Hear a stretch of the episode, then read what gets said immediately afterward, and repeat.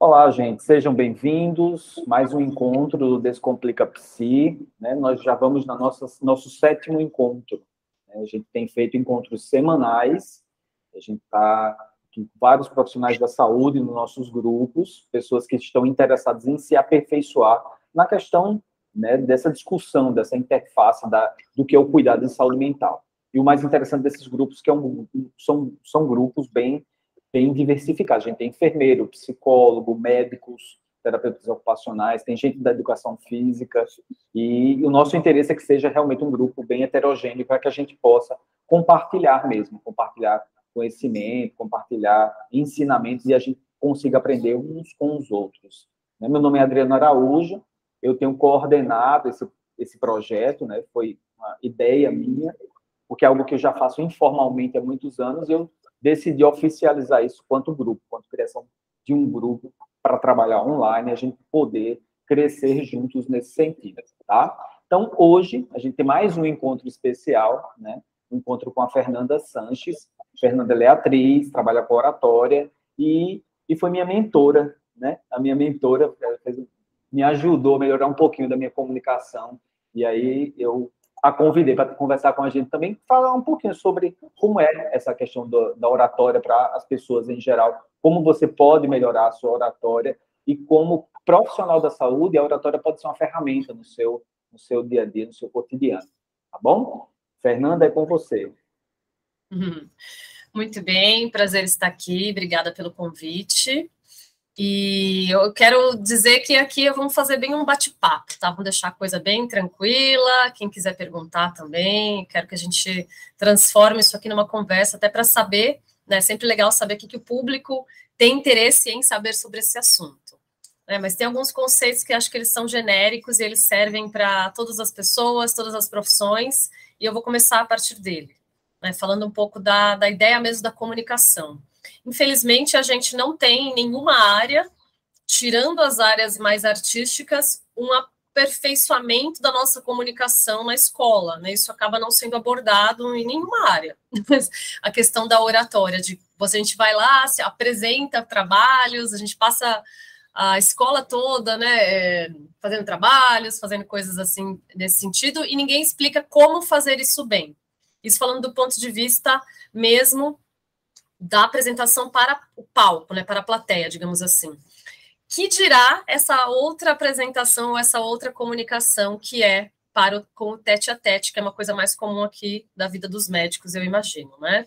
Gente, quem quiser deixar as câmeras abertas, eu prefiro, tá? Eu quero ver, eu gosto de ver os rostinhos de vocês, gosto de manter essa, essa comunicação aqui legal, a gente se olhando no olho, acho que isso também é, saber ser um público também é bom para o comunicador, né? A gente também se apoia no nosso público quando a gente se comunica, e é a partir daí mesmo que eu vou começar, né? O que, que é a comunicação?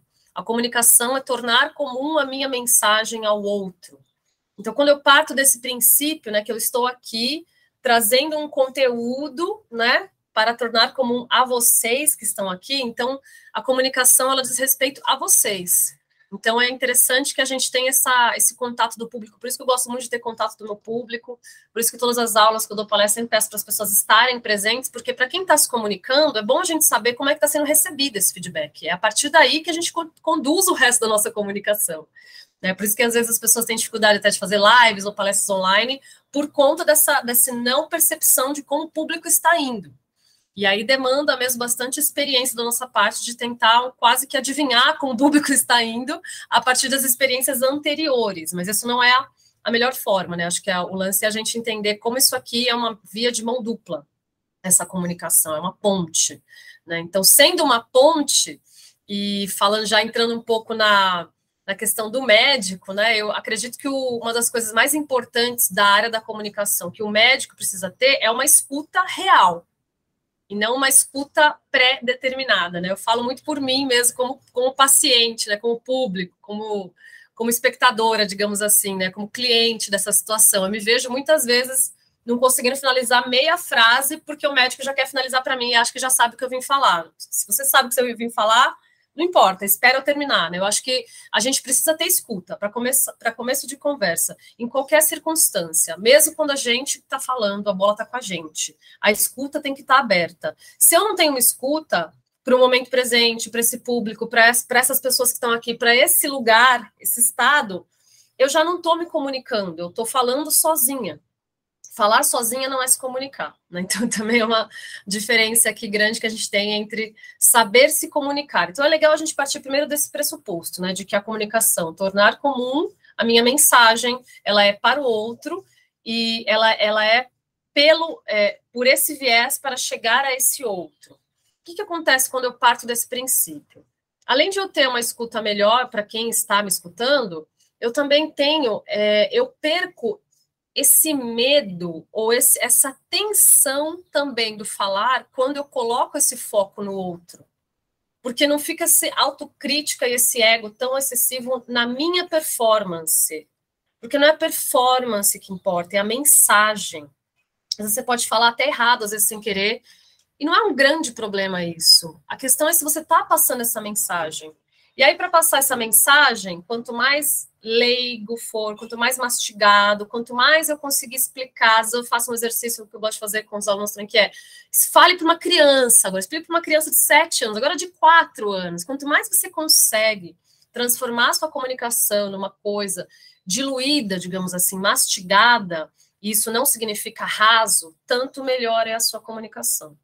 Né? Então, a boa comunicação ela parte desse pressuposto do público, do quanto eu estou entregando um conteúdo que o outro consiga é, abarcar, e aí a síntese, né? Aí a síntese vem como para fechar, é, como esse fechar com chave de ouro essa comunicação que eu tenha para passar, né?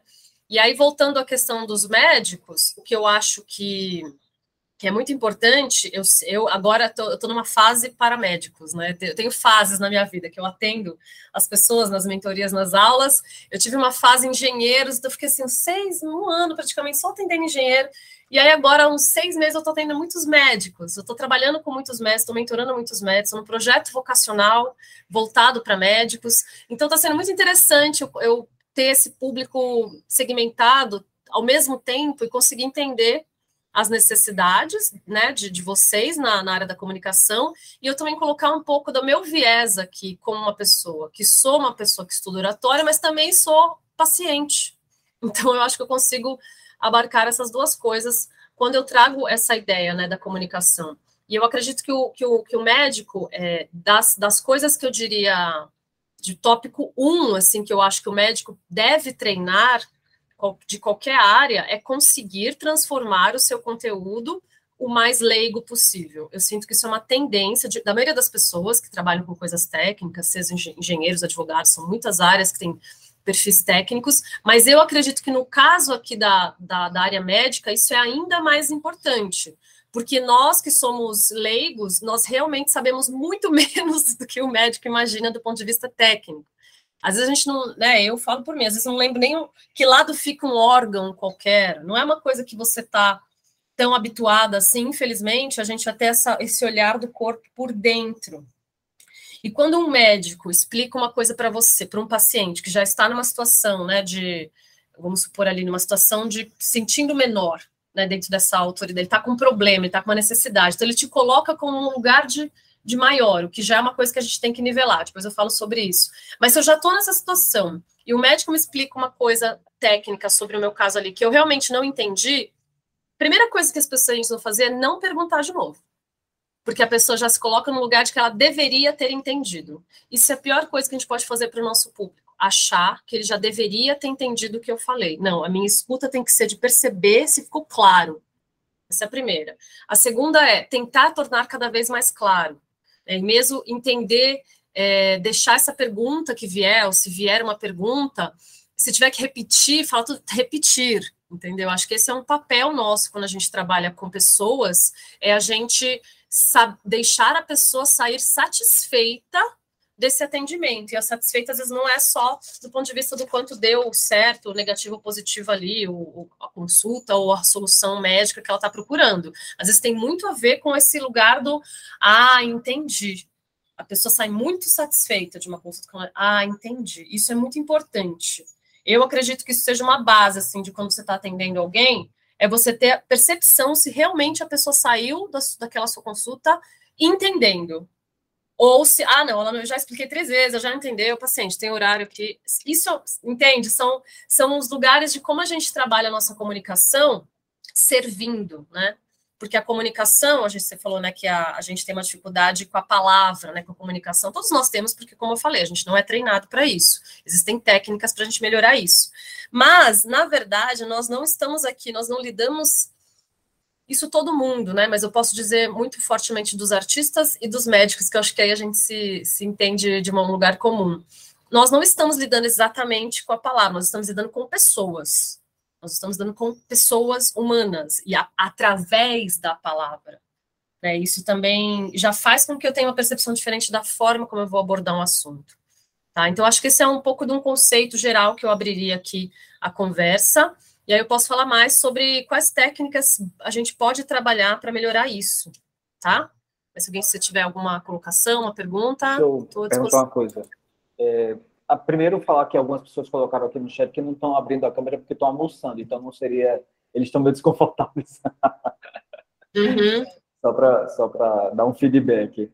É, e a outra questão, aí assim, você falou, por exemplo, uma coisa que eu achei interessante, você falou dessa questão assim, que o que não, não importa a performance, o que, importa, não, o que não importa é a performance, mas sim a mensagem, né? Eu achei isso muito interessante, porque, de modo geral, é, as pessoas com quem eu converso que têm essa dificuldade, elas, elas de fato, elas parece que mensuram isso, né? Assim, como é que o outro está me enxergando se eu, de fato, estou performando nesse sentido, né? E, e, e ficam menos preocupados com a mensagem que de fato é o que interessa, né? O que é que eu estou comunicando ali para essas pessoas? Eu achei isso bem, bem interessante e acho muito oportuno, inclusive, né? E, e, dizer assim que aqui no grupo assim tem vários profissionais da saúde, né? É, psicólogos, é, enfermeiros, é, várias categorias profissionais, né? E que é, o que eu observo assim é que talvez das, das classes de profissionais da saúde, é, talvez é, aqui eu observo de modo geral, posso até ser leviano de falar isso, mas é o que eu na minha percepção, a categoria que tem mais dificuldade desse acolhimento é o profissional médico. A impressão que eu tenho é que o profissional médico ele é o mais rígido no sentido de que ele tem uma dificuldade maior de, de acolher né? Ele tem uma dificuldade maior, maior de acolher, essa é a impressão que eu tenho.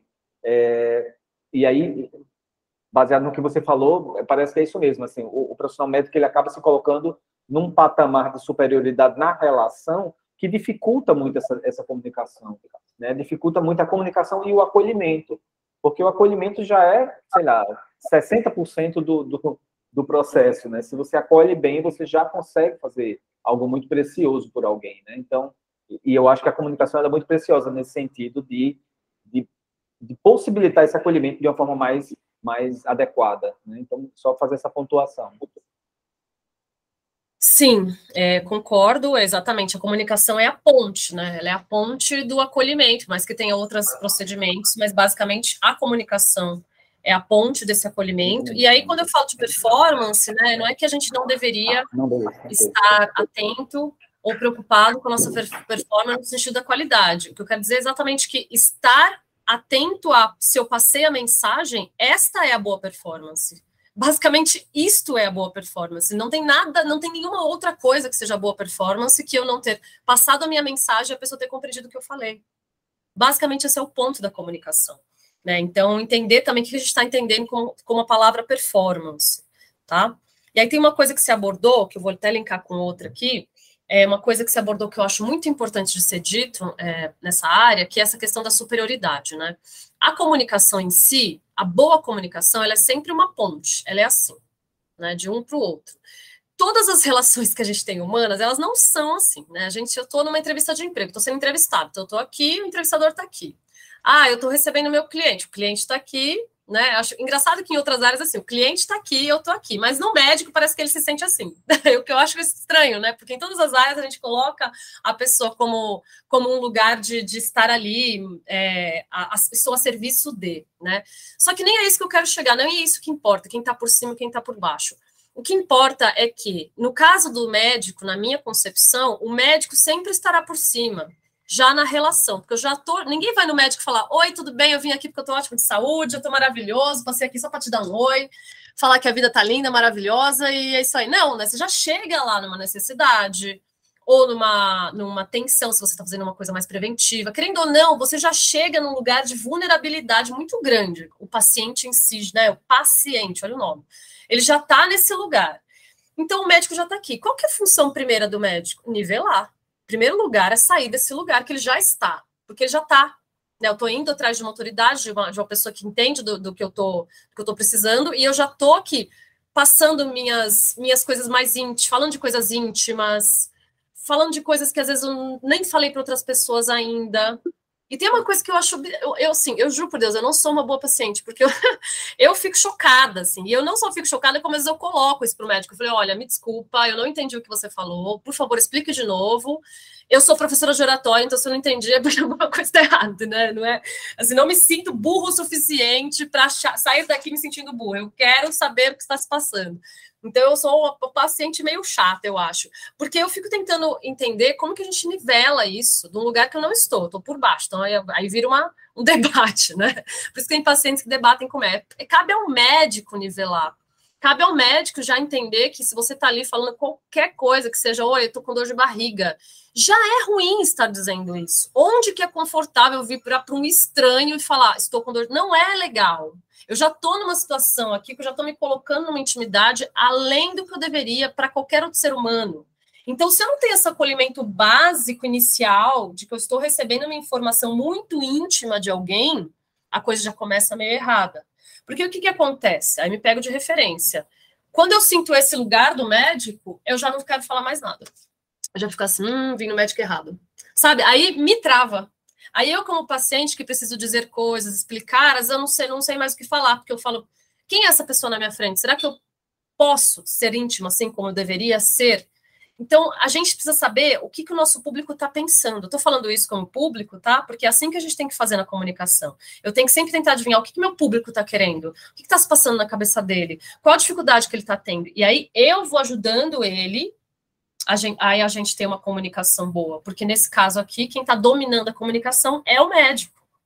E é o médico que precisa ter as técnicas suficientes para esse acolhimento. Né? Então, acho que esse é o lugar de como que eu trago, né? Nivelo nessa ponte. Já vou falar de algumas técnicas, isso é legal. Isso é uma coisa que a gente tem que pensar em como nivelar essa comunicação. E a outra coisa que eu acho muito interessante também da questão médica, que estou atendendo muitos médicos, e aí fica uma reflexão aí, né, para a área, é que eu tenho ouvido muitas pessoas dizer assim, né? acho que para vocês deve ser até comum isso, para gente que não é da área, é, é uma pessoa um pouco engraçado. Que é, eu estou trabalhando com um projeto de mentores, né, são mentores vocacionais, cada um da sua área, e quando eles falam das áreas de segmentação do trabalho, aí muitos abordam assim: bom, para você que não gosta de lidar com pessoas, você pode então trabalhar na área de radiografia, te colocando numa situação de que o médico ele tem o direito de né, não gostar de trabalhar com pessoas. Eu acho isso uma informação muito, interess muito interessante, para não dizer chocante. Eu já acho estranho, mas eu percebo que isso é muito comum na área. Eu vejo que isso como uma coisa comum da área, tá? E aí a reflexão que fica aqui, né, até do ponto de vista da concorrência, estamos falando muito com esses, esses médicos que eu tenho trabalhado, de ter falado que é um bom médico, né? Toda área tem muita concorrência, mas qual que é o seu diferencial? Onde que está o seu diferencial? E aí eu sinto que esse diferencial vai estar em você perceber, né?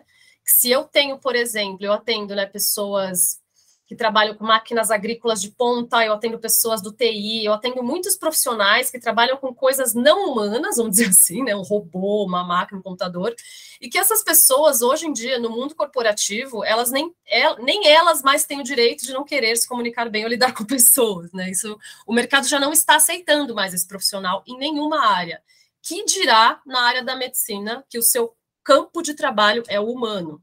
Então, eu já acho que fica a reflexão até se, que área é essa que você escolheu e como que se sente no direito de não, não querer lidar com pessoas. Aí é uma reflexão muito pessoal, tá?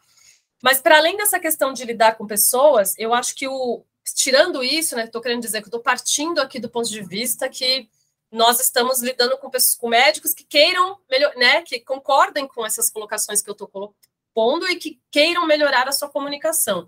Aí, a partir daí, a gente pode agora falar um pouco de técnicas de como a gente faz isso acontecer. Fernanda, tá? antes, antes, de você entrar nessa parte, Frederico levantou a mão. Acho que ele quer fazer alguma pergunta. Frederico? Olá, boa tarde. a todos, Olá. a todas. Desculpa, não estou podendo ligar a câmera, mas assim, estava escutando aí, Fernanda, eu estava me lembrando de algumas situações que eu passei como paciente também.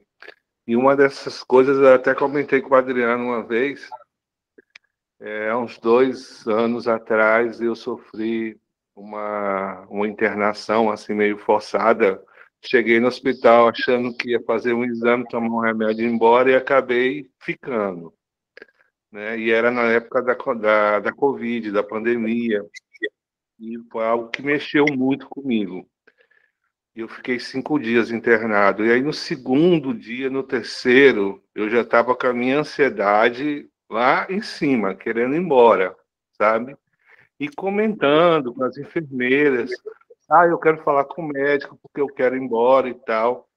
E aí, um dia, num, acho que foi um sábado à noite, passou, o médico passou fazendo a visita. E ele entrou é, na, na enfermagem, é, na enfermaria onde eu estava, e já chegou, não disse nem bom dia, assim, é você o que está querendo ir embora? Aí eu falei, foi, eu comuniquei, eu falei, quem, quem quer ficar em hospital agora, nesse momento, né, doutor? Aí, para minha surpresa, ele chega para mim e fala, pois saiba que se você for embora, você vai morrer. Eu, caramba! Eu falei, mas doutor, você tem que ficar aqui até o tratamento acabar. E ele já começou alterando a voz. Se você está com ansiedade, isso não é coisa de Deus, não sei o quê, blá, blá, blá, blá. Aí eu, eu fiquei assim, eu falei assim, doutor, por favor, saia. Você não vai me ajudar, não. Aí, posteriormente, veio uma enfermeira, né, conversou comigo, e ela passou meia hora conversando comigo. E foi muito show, foi muito bom. Mas aí a pergunta que eu quero colocar, a partir dessa minha experiência, é se esse processo de comunicação é, principalmente em relação à questão dos médicos, né, tem mais a ver com a formação pessoal que ele tem, né, que através de um trabalho de desenvolvimento da oratória ele pode né, ter mais sucesso, ou tem a ver com a formação, com a formação profissional do próprio médico mesmo, né? Tem até um filme chamado Quase Deuses, que fala do primeiro médico negro americano e que ele se diferenciava justamente por essa questão da escuta, da forma como ele tratava é, os seus pacientes. Então a questão é essa. A questão da comunicação tem a ver com a formação pessoal, né, a própria subjetividade da pessoa, ou com a formação profissional, que acaba sendo uma coisa meio é, de elite, então ele acaba se achando quase um deus. E eu não estou generalizando, não, porque eu estou aqui na frente de um, que é Adriano, que é assim, tem um perfil completamente diferente. Mas eu já tive experiências Entendi. parecidas. Aí a, a questão é essa. Uhum, legal, bacana. Obrigada aí pelo seu, seu depoimento. É, eu acho que e aí daria, daria uma conversa de duas horas e meia, né? Mas com certeza é uma coisa estrutural, da cultural mesmo, não só do ponto de vista da classe médica, né? De que tem esse lugar mesmo da elite, da superioridade, etc. Né, a gente já teve essa fase da história mesmo do homem, onde o médico, né, a igreja, o poder, é tudo misturado, assim, enfim, as coisas foram separando, ciência, né? Com, ciência separou da política, que separou da, da religião são, são. Se a gente pega a história do homem aqui, a coisa vai longe, né? É, só que eu, eu, eu, sinto como a gente resolve, né? Minha cabeça sempre fica assim, tá, onde a gente vai com isso, né? Onde que a gente resolve? Eu acho que do ponto de vista, isso, para mim isso é uma questão social, cultural, estrutural. Não é uma questão muito pessoal, não, tá? Isso, mas como por onde a gente resolve? Pelo pessoal, não tem outra, não tem outra opção. É, no nosso, é nos nossos exemplos que a gente vai mudando as coisas que são estruturais culturalmente. Então, se eu tenho racismo, eu vou mudando a minha postura individual para isso diminuir. Se eu tenho, se eu, sou mach, se eu tenho machismo, eu vou mudando a minha postura individual. A nossa única, a gente pode entrar em muitas né, é, participações aí de cidadania, participações por audiências públicas, mas eu acho que a melhor coisa que a gente pode fazer é mudar a nossa postura. Né? Eu sinto que essa, esse autoritarismo ele foi, ele, ele foi muito comum eu não sei desde quando, tá? Mas eu sinto que, sei lá, na época 50, 60, 70, teve uma época aqui da, da parte do trabalho mesmo, né? Que era muito comum o chefe autoritário, o diretor de teatro autoritário jogava sapato nos atores. Então a gente já teve essa fase onde os diretores de teatro eram pessoas também se achavam Deus. Aí os professores davam reguada na mão das crianças, entendeu? Os, do, os chefes te tratavam que nem um lixo nas empresas, e o médico. Então, assim, já passou, você entende? Só que o que eu estou sentindo é que as empresas estão se atualizando. Precisa ver se os médicos estão se atualizando. Porque, como o médico atende individualmente, eu não sei se ele está tendo uma, uma feedback do grupo, do coletivo, para perceber que ele está ficando atrasado, num ponto de vista cultural e estrutural que já passou. Isso é outra época, os anos 50, a gente já está em 2022. Então, só cabe a nós fazer essa, essa alteração aí cultural, não tem outra opção, tá? Porque senão a gente fica, ah, mas na escola eu não aprendi, eu, nem eu, você entendeu? Ah, mas na escola não tinha, então corre atrás, entendeu? O lance a gente está aqui num, num, num, esquema de corre atrás você, se você já percebeu que isso faz a diferença, e não só por um sentido de você ter mais trabalho, de você ter mais oportunidades, um sentido ético mesmo. Eticamente, você concorda que isso é certo, sendo uma pessoa dessa área? Eu estou achando muito maravilhoso nesse momento da minha vida, porque eu sempre tive uma questão muito forte com essa questão dos médicos. Eu sou, eu tenho uma saúde maravilhosa, graças a Deus, mas eu fujo de ir em médico. Juro por Deus, pessoalmente falando, eu faço o possível para não ir numa consulta. Eu garço mais, porque eu tenho, eu, eu acho a pior sensação da minha vida, te falando, eu, Fernanda, pessoa física agora, é ir no médico. Juro por Deus, não tem nada que eu acho pior do que isso. então, é, hoje eu estou tendo a oportunidade de falar, só esse ano, sei lá, esses últimos meses, eu devo estar falando com uns, no mínimo uns 50, 60 médicos. E eu estou falando, do ponto desse ponto de vista da comunicação, para mim isso está sendo uma coisa fantástica. Parece que é como se fosse um, uma redenção poder trazer esse tipo de perspectiva, porque não necessariamente o médico está atendendo assim ou está fazendo isso, porque ele, ele porque ele por uma coisa de, de, Às vezes a pessoa simplesmente não percebe, entendeu? A gente simplesmente não percebe, às vezes, as formas como a gente fala. A gente precisa entender que isso existe uma forma melhor, existe uma técnica para isso. Tá? E aí as técnicas são as técnicas envolvidas com comunicação não verbal e comunicação verbal. Tá? Deixa eu só ver o que as pessoas estão falando aqui no chat e falar para vocês que eu tenho mais 10 minutos para ficar aqui com vocês, tá? Então a gente tem que aproveitar bem esse tempo. Você quer, você quer puxar alguma bola aí, Adriano? É, a Laiane levantou a mão também. Acho que ela quer fazer uma pergunta. Ah, deixa eu só ler o que a Catiúcia aqui está falando sobre profissionais com perfis mais soberbos, formações profissionais falhas em relação à humanização. Sim, isso mesmo. Laiane, é, pode falar, por favor.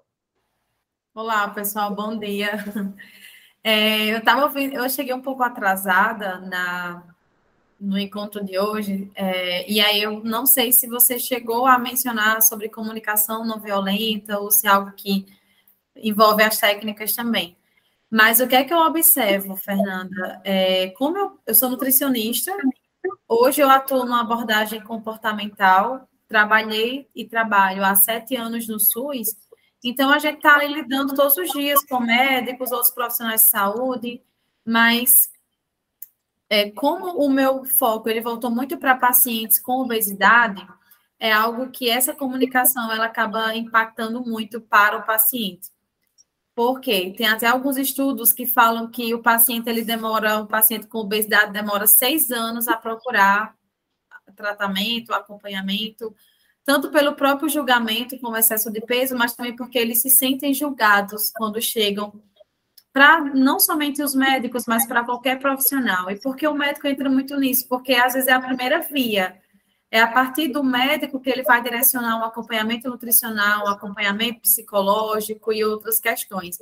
Mas como eu escuto muito isso diariamente, é algo que a, você usou a palavra chocante, eu concordo, chega a ser chocante por exemplo, um paciente chegar e o médico falar assim: olha, reduza 30 quilos e volte daqui a três meses, que aí a gente pode continuar o tratamento.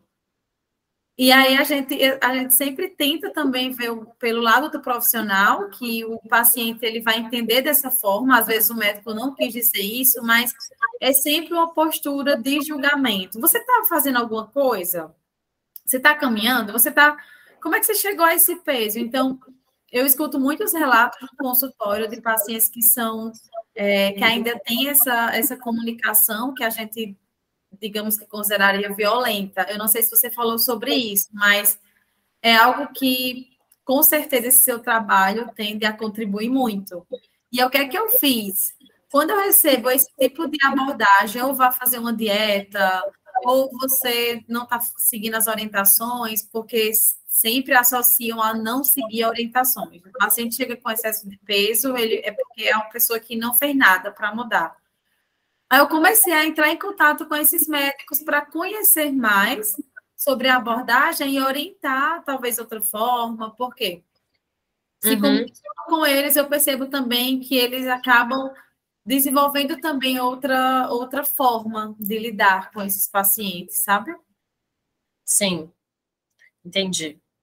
É, bom, eu vou aproveitar a sua pergunta para entrar aqui um pouco nas técnicas, senão não vai dar tempo de falar.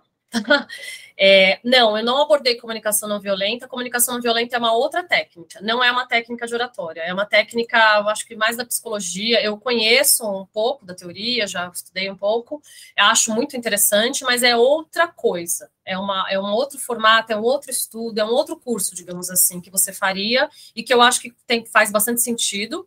É, embora eu acho que ele está mais envolvido com as relações mais pessoais, íntimas, ali, família né? Mas eu acho que também compensa a gente para todas as linhas que melhorem a nossa comunicação, né? E em relação à, comunicação da oratória, a técnica de oratória, o que, que, é a técnica de oratória, né? Aí a gente tem os conceitos de como cada um enxerga isso. Eu enxergo dessa forma, né? Eu tenho uma metodologia, então essa oratória que eu trabalho está dentro dessa linha de pensamento que eu disse agora e que foi a linha que eu senti que está fazendo faz sentido dentro de tudo que eu pesquisei não só do ponto de vista como artista, como uma pessoa que gosta de entender o humano, mas também da minha comunicação, porque eu era essa pessoa um pouco que me, era linda no palco, mas também facilmente falava mal nas bastidores, sabe? Então a gente tem que se perceber primeiro. O que você está falando bem? Começa a observar a sua comunicação. Né? Por exemplo, pessoas às vezes muito práticas, às vezes podem ser ter uma comunicação mais agressivas. Pessoas às vezes muito é mais mais de escuta, uma pessoa mais mais sensível, às vezes tem uma comunicação mais frágil. Então, a gente tem que entender onde também, no nosso lugar, na, na nossa característica positiva, ela pode estar desenvolvendo uma comunicação não boa. E aí eu tenho que ir atrás do, do outro lado. Né? Se eu sou muito extrovertida, então eu tenho que estudar, minha, pesquisar a minha escuta. Se eu tenho escuta demais, não me coloco, não, então eu tenho que ser mais proativa. A gente sempre tem que trabalhar um pouco o nosso inverso do que a gente já é. E não ficar reforçando o que a gente já é. Aí a gente acaba melhorando essa comunicação, porque a gente fica, deixa ela equalizada, não nivelada, mas equalizada. Né? Então, do que se trata as técnicas de oratória, tá? Que eu vou falar só, citar aqui é, os itens, né, teoricamente, como que elas funcionam. Na prática, realmente, a gente precisa ter esse trabalho mais personalizado, mesmo de eu tá vendo como cada um pode desenvolver. Né? A gente tem, em primeiro lugar, a comunicação não verbal, que é essa comunicação que eu passo para quem está me vendo de maneira inconsciente que às vezes nem eu estou percebendo. Então, é a minha, o meu tom de voz, é o meu contato visual, são os meus gestos, a minha postura, a minha expressão facial, né, a respiração também, que embora não seja uma coisa que está perceptível muito ao público, é ela que me ajuda a manter todas essas outras áreas é, bem equalizadas. Então, são áreas de pesquisa do meu corpo, prático, expressivo, que eu preciso saber como funciona, como que eu costumo funcionar e como que eu posso melhorar né? Aí o Adriano até pode falar um pouquinho da experiência dele nesse sentido, de como que eu segmento essas áreas para poder entender parte por parte. A minha dicção tá boa na minha fala, minha respiração tá contribuindo, eu estou sabendo fazer pausas, eu estou trabalhando uma, uma ênfase, uma entonação que tem a ver com a motivação da minha fala, estou gesticulando de forma involuntária, como é que está minha postura? Então, são percepções mais físicas externas, digamos assim. E a outra área da, da oratória, das técnicas, é a própria comunicação verbal, que da forma como eu trabalho, eu trabalho com construção de conteúdo, de roteiro e síntese, em geral, e repertório criativo. Essas são as coisas que eu me baseio para trabalhar nas técnicas, que é como que eu conduzo esse meu conteúdo? Estou sabendo trazer esse conteúdo de forma clara? Como é que eu estou construindo esse roteiro, digamos assim, seja da minha apresentação, seja da minha fala, seja de qualquer tipo de conversa é, no âmbito profissional e também até no pessoal que pode me ajudar a melhorar o meu âmbito é, profissional. Eu tenho um repertório bom de palavras na língua portuguesa criativo. Eu tenho um, um a minha cabeça ela está aberta a, a coisas diferentes para além da minha área. Porque se eu sou especialista demais também, se eu fico muito focado só no que eu faço, eu tenho pouco repertório de troca, de saber, de saber escolher outras palavras, outras referências. A minha própria cabeça começa a ficar muito fechada. Eu estou ampliando esse repertório para ser uma pessoa também mais criativa, mais interessante. E aí vem a questão da, do, do argumento, da argumentação, da síntese. Eu estou sabendo colocar com clareza o que eu estou falando, de maneira, né, como eu falei, mastigada e sintética.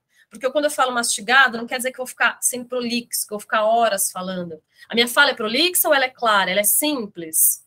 Né? E aí vai de como cada área vai pedir uma necessidade específica, mas essas coisas que eu estou citando valem para todas. Né? Vou pegar uma referência que eu acredito que sirva para vocês. Uma área que lida com pressão. Então, você, né, uma área que lida com pressão, é muito, muito paciente atrás do outro, trabalhando no hospital público. Aí você vai lá e fala, ah, sei que lá, vai, né, fala uma coisa assim sem pensar para alguém que está ali, porque você está com mil outras coisas na cabeça e a gente às vezes fala sem pensar, digamos assim. Né? Então, nesses casos, é por isso que a gente precisa estudar as técnicas para não, para não, para isso não acontecer, para não me arrepender de ter dito uma coisa num tom que eu nem queria estar tá dizendo. Né? E aí a gente tem muitas áreas nesse sentido. Quando você pega a área da TV, você pega o jornalista que está ali falando muito bem, com muita técnica, muita oratória, muita dicção, muita clareza, muita limpeza também na sua, na sua comunicação, ele também está lidando com muita pressão. Às vezes tem um ponto, tem dois pontos, às vezes, no, no ouvido dele, tem o diretor falando, vai, vai, termina, vai, 30 segundos, só tem 30 segundos, vai, termina logo, termina. Tem, a gente nunca sabe quais são as pressões de todas as áreas, nem por isso o cara está deixando ali de com toda a sua elegância, finalizar aquela, aquela, aquela comunicação. Então, a gente entender que a gente pode trabalhar essas técnicas, elas ajudam a gente, especialmente nessa questão de momentos que a gente está na pressão, para a gente falar bem. Porque quando a gente está bem, feliz, tranquilo, a gente acaba se comunicando melhor mesmo. É, ou se a gente está muito cansado, também fica aquela fala cansada. Então, como é que eu uso isso para que a qualidade da minha comunicação nunca, nunca baixe? Dentro de um lugar que eu acredito que ela seja. Eu quero que minha comunicação tenha essa qualidade. Ok, eu baixei, ah, percebi que agora não foi, vamos voltar lá? Então, basicamente, você fica em contato com, com técnicas que te ajudam a, a, voltar a equalizar, ou aprender a equalizar a sua comunicação no lugar bom e manter, né? E aí vem o quê? A prática. Porque isso aqui não é um conteúdo teórico, isso é um conteúdo que demanda prática e repetição para que as coisas sejam, fiquem permanentes, né, no nosso, nosso desenvolvimento pessoal. Ok? Muito bem. Obrigado, viu, Fernando? Você está chegando na sua hora. já são 12h50. Queria agradecer muito a sua contribuição, dizer que, enfim, é um conteúdo que, que nos ajuda muito, porque eu acho que refletir sobre o papel da comunicação na nossa atuação como profissional é fundamental. Eu acho que uma coisa que um professor uma vez me falou, e eu, e eu concordo com ele, e eu acho que por isso, de certa forma, eu exerço isso, eu acho que nós temos um, uma, é, uma, um compromisso social, sabe? Assim, não é só a questão de performar quanto profissional. Né? Nesse sentido, ah, porque você vai ser, vai ser o seu diferencial, você vai ganhar mais dinheiro, você vai... Pode ser também, mas eu acho que a gente tem um compromisso social para além disso, né? De levar realmente uma comunicação mais assertiva às pessoas. E porque eu entendo que levando uma comunicação mais assertiva, a gente consegue levar uma, uma, uma informação melhor, que é como você falou. O perf a performance ideal é que essa mensagem chegue da melhor forma, né? Que as pessoas consigam compreender o que está acontecendo. E na perspectiva, imagina, é difícil comunicar algo do ponto de vista sei lá, orgânico, vamos dizer assim. Imagina do ponto de vista da saúde mental. É mais complexo ainda. É, é mais, é mais, é mais laboroso, vamos dizer assim. Então, a gente precisa realmente se aperfeiçoar nesse contexto. É a minha, a minha ideia, sabe? Sim. Isso mesmo. Eu não caí aqui para vocês, não, né? Que ficou, deu não, uma travadinha aqui. Tá tranquilo. É isso mesmo, e é muito legal ver isso. Eu sinto já em você que você tem esse, né, essa, essa missão, essa vocação. É super importante a gente manter mesmo a vocação das nossas áreas profissionais, porque é muito fácil a gente se perder né, no decorrer de todas as áreas, né? Até numa área artística você pode se perder daquilo uhum. que você decidiu começar, né? Não perder isso de em vista, e isso gera diferencial, e isso gera também maior, mais clientes e mais remuneração. É um caminho meio natural aí de, né, de quando você se torna um bom profissional no que você faz. E pegando aqui só uma referência aqui da, do chat, pra, que achei bacana, a Catius, Catius escreveu, respirar reorganiza toda a energia corporal. Eu concordo que eu trabalho muito com técnica de respiração, que são as melhores de todas para falar. Pois é. E foi um prazer estar aqui com vocês. Sei que o assunto é longo, né? Daria para ficar aqui falando muito tempo, mas foi legal dar esse panorama inicial aqui é, da área da oratória e também porque que eu gosto muito de trabalhar com isso, porque eu sinto que realmente faz bastante diferença na vida das pessoas, na vida delas, é, de como elas trocam com outras pessoas. Então, eu sou muito gratificada de, de trabalhar com isso. Tá bom? É Vou deixar meu Instagram aqui no chat, tá? Quem quiser me seguir manda um oizinho lá e a gente conversa mais. Tá bom, Dri? Bom, obrigado, viu? Obrigado mesmo. Vou ficar aqui um pouquinho mais com o pessoal, depois eu encerro aqui. Obrigado. Tá querida. bom. Obrigada a vocês. Prazer, viu? Obrigada pelas contribuições. Tchau. Tchau, tchau. Então, gente, é isso. Era essa a ideia, né? Falar um pouquinho sobre, sobre essa, essa questão da comunicação, porque é algo que eu, eu levo a sério nesse sentido, sabe assim? Eu acho que a gente precisa realmente se aperfeiçoar, né?